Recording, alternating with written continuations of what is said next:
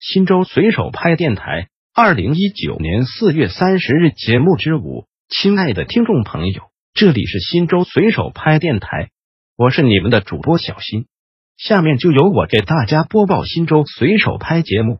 您也可以关注新州随手拍微信公众号 pp 零三四零零零，或者进入新州随手拍官网 www 点零三四零零零点 gov 点 cn 反映问题，互动交流。新抚区教科局举办道德与法治复习研讨会，为进一步做好全区道德与法治学科中考备考工作，促进教师专业成长，为中考的教育教学工作指明方向。让学生在二零一九年中考取得更优异的成绩。四月二十七日上午，新抚区教科局组织举办了全区初中道德与法治中考复习研讨会，特聘太原市杏花岭区中考调研员吕秀华老师主讲，区属各校初中道德与法治教师参加了此次活动。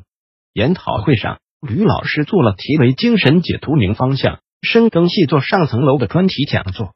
重点讲解了三个方面的重点难点：一是二零一九年山西省中考培训精神解读，从课程标准六个维度、五大思维模式、核心素养、四大手段、实施政治复习建议等方面做了详细解读与介绍；从中考试题、中考说明、命题改革看命题趋势，教学要关注生活、立足思维能力训练，指向学科核心素养提升；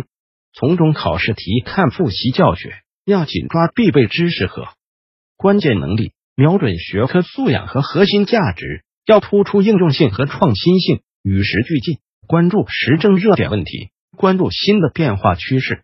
二是基于问题深耕细作，强调从两个角度看问题：教师教的角度会出现哪些问题？学生学的角度会出现哪些问题？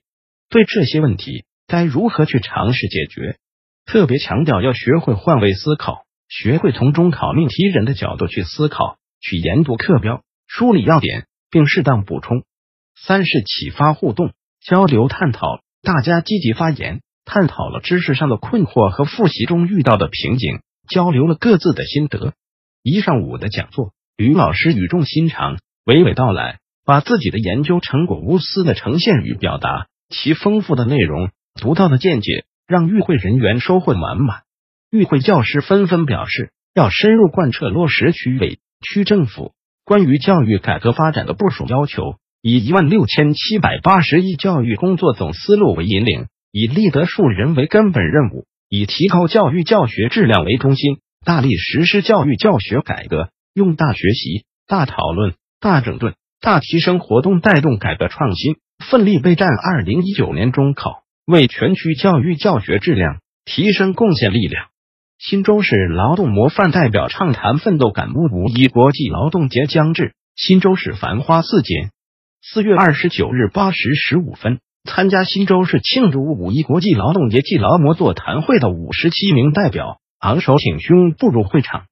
平日里，他们是在生产一线上默默奉献的劳动者；今天，他们是闪烁镜头下的聚焦点。每一个荣誉的背后，都是劳动者们辛勤的付出。他们用汗水。甚至泪水铸造了劳动美，人们从他们身上学到的不仅是奉献，更多的是感恩。在表彰大会上，省劳动模范山西浩业通用设备有限公司技术中心技术员武俊告诉记者：“我参加工作已经有十个年头，由于家庭困难，生活雪上加霜，但是作为农民工的一员，我没有放弃。我相信，只要肯努力，就会逐渐改变我的生活。这几年来。”我一直坚守着能力不够，时间来补的信念，在竞争激烈的环境下，创造着自己的价值，也收获了相应的回报。二零一六年，我公司无损缩张系统通过了山西省科技成果鉴定，获得了无损缩张系统发明专利。上一个十年已经成为过去，下一个十年将是我的新征程。我将以劳动模范称号为起点，增强使命感，通过不断努力。为建设美丽新州贡献出自己的力量。